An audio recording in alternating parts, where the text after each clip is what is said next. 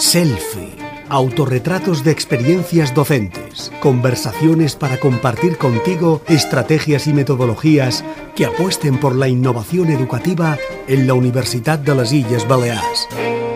Selfie es un retrato de experiencias docentes.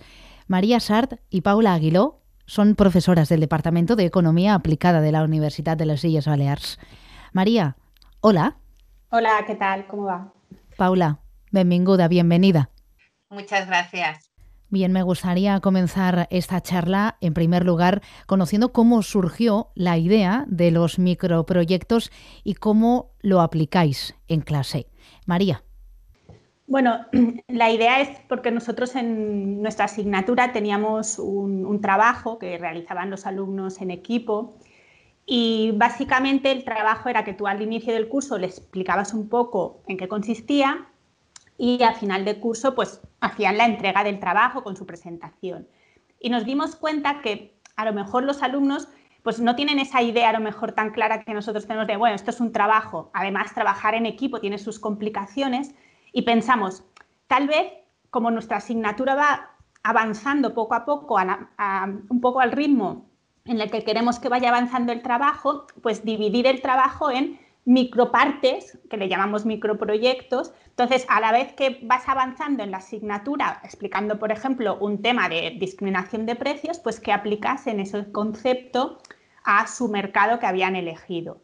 Entonces, no empezamos muy radicalmente, sino empezamos pues probando en algunos temas a ver cómo iban y introduciéndolos dentro de la evolución del trabajo, nos dimos cuenta que la acogida era buena por parte de los alumnos, Evidentemente, no todos los trabajos mejoraban, siempre hay equipos que no funcionan bien y hagas la estrategia que hagas, no funcionan, pero sí que en muchos eh, observamos que las dinámicas de clase eran muy positivas.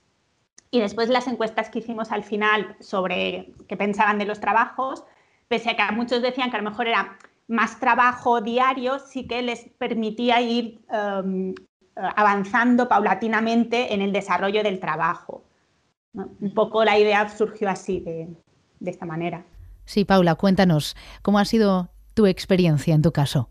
Bueno, como ha dicho María, ah, pues surge a poco a poco como vemos que los trabajos en lugar de mejorar van empeorando, ¿no? Entonces queremos hacer más una intervención en el sentido también de llevar a cabo una evaluación continua. Si nosotros no eh, revisamos ese trabajo en todo el proceso de realizar el trabajo, al final el alumno termina tampoco por tener un feedback y aprender con ese trabajo. Entonces al cortarlo con microproyectos, eso nos permitía ir haciendo un feedback a los alumnos, que ese feedback podría ser nuestro o de sus propios compañeros. Entonces ellos podían mejorar, ir mejorando ese trabajo, de forma que al final se llega a un aprendizaje ya hecho y cuando entregas el trabajo, en, principio ese trabajo está bien hecho. Y ese feedback era una de las cosas que no, nos atraía mucho de realizar esos microproyectos. La experiencia buena, porque los alumnos han participado más, el trabajo se ha ido realizando a lo largo de todo el, de todo el curso y no simplemente al final. Ah, han podido ellos, eso siempre cuesta mucho, entre ellos el comentarse, el hacerse los comentarios de unos a otros en clase, pero ha habido algunos comentarios y eso ha ayudado, ¿no? Y al final del trabajo has podido ver de, la primera entrega que hicieron ellos a cómo el trabajo pues ha evolucionado. Seguro que hay experiencias concretas que se os han grabado en la memoria, momentos en clase de una explosión de ideas tremendamente enriquecedoras. Así que os preguntaría si tenéis que hacer memoria y escoger un momento en el que hayáis dicho, esta metodología funciona y sirve. ¿Cuál sería ese momento, María? Yo un curso que tuve, que fue al inicio, que todavía no lo teníamos en todo, eh, en el tema de discriminación de precios, pues la gente, claro, les, les, explicas, ah, tenemos un experimento también para hacer, lo tenemos bastante trabajado, y después les pones algunos ejemplos y, cuando les puse en grupo, pues ahora pensad en vuestro mercado, ah, discriminaciones y después las exponéis en cinco minutos y a ver los feedback.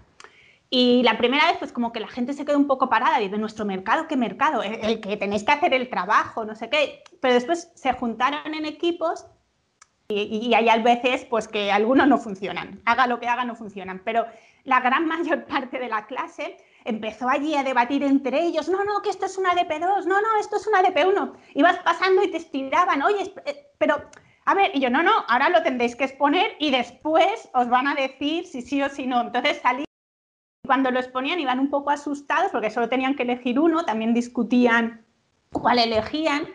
Pero también digo que, estas explosiones que tú hablas, eh, en mi caso no son tan frecuentes. Me he pasado solo la primera vez que lo puse también es verdad que este año pasado fue un año un poco atípico y, las clases no fueron como deberían haber sido, pero este año cuando ves esto y ves unas clases tan dinámicas, pues te emociona que, las cosas vayan bien. A mí eh, me sorprendió este año precisamente un grupo en que me empezaron a enviar mails y en los mails veía la reflexión que estaban haciendo sobre, sobre, por ejemplo, en el caso de la discriminación de precios, ¿no? El ver que ellos habían estado pensando en eso, el que yo les había dicho, pues esta a lo mejor no es una DP3, sino es una DP2. Entonces, el ver que ellos no lo entendían y me argumentaban de por qué lo era, por qué no lo era, o otras cosas que habían pensado y ver que eso había provocado una reflexión en ellos, ¿no? Y eh, es una satisfacción enorme ver que están trabajando ahí y que están reflexionando y que incluso eh, cuestionan lo que tú les dices, ¿no? Y entonces ahí está el pensamiento crítico y ahí está donde queremos llegar. Y entonces eso fue muy gratificante para mí. Es decir, a través de las habilidades que se trabajan, estos alumnos están aprendiendo otras herramientas que les van a servir a lo largo de toda su vida profesional. Trabajar en equipo, debatir, saber aceptar otras propuestas e integrarlas, hablar en público ¿Esa es quizá o ese es otro de los valores añadidos que tiene esta metodología? Sí, evidentemente que sí que es desarrollar estas competencias, ¿no? Y en mayor o menor medida, como dice María, en algún momento, pues al ser los grupos bastante numerosos, a veces no podemos desarrollarlas en toda la dimensión que nos gustaría, pero sí que eh, empezamos, o sea, a, a trabajar estas pequeñas competencias. Otra cosa que creo importante a señalar es el hecho de cómo evaluamos ese trabajo, en el sentido de que es verdad que hay una parte que nosotros podemos ver cuando ellos se exponen en clase, cuando ellos nos preguntan directamente a nosotras, pero hay una parte que no vemos y es cómo ellos trabajan entre ellos. Y entonces aquí también hay que hacer un trabajo, porque en todo equipo surgen conflictos, surge aquella persona que no se cuelga del equipo, que no trabaja, y entonces ahí tenemos también como unas reglas en las cuales Ah, unas reglas y unas valoraciones. Es decir, ellos a lo largo del trabajo hacen tres valoraciones del equipo. Se valoran a ellos mismos y a todos sus compañeros. Entonces, con esa valoración nosotros podemos detectar si ahí hay alguien que está trabajando, otro que no, si hay algún conflicto. A veces ves claro que en un mismo equipo hay como dos equipos y que están como enfrentados.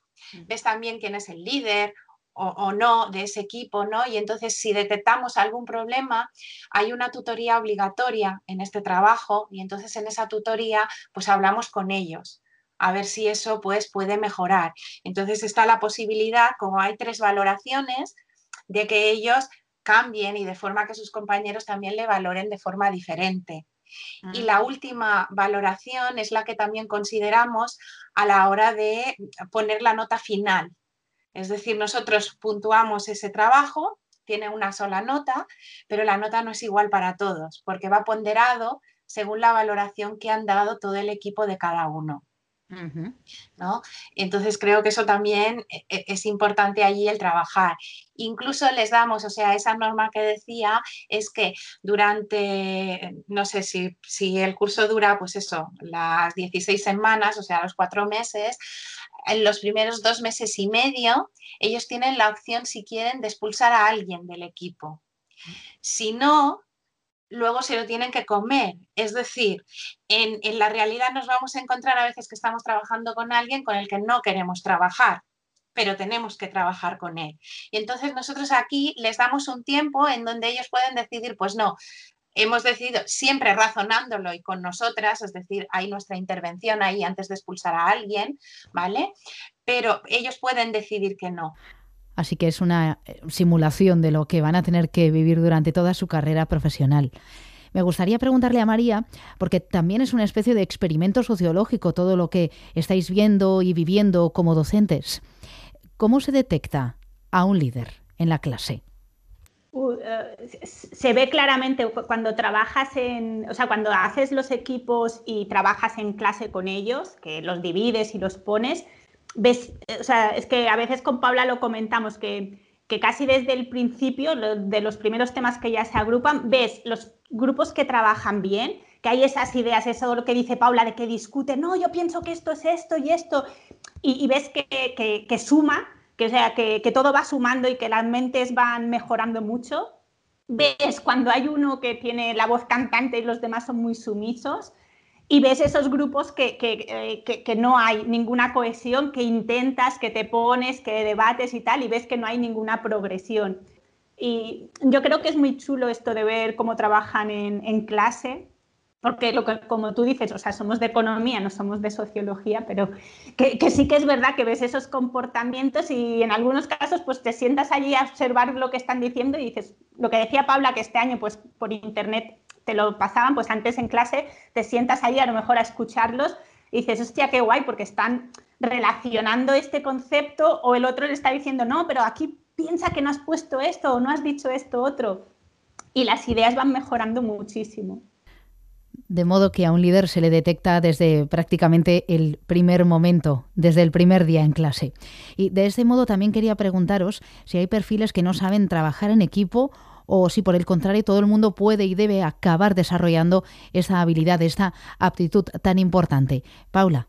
Mira, eh, se nota, eso se nota también. Es decir, eh, se nota también el bagaje con que viene si han trabajado o no eh, en equipos. Es decir, con el cambio que está habiendo también en la educación en primaria y secundaria, yo espero que todo esto mejore mucho. Ahora, dentro de poco ya llegarán a la universidad gente que habrá trabajado más con métodos cooperativos y entonces eso lo vamos a ver.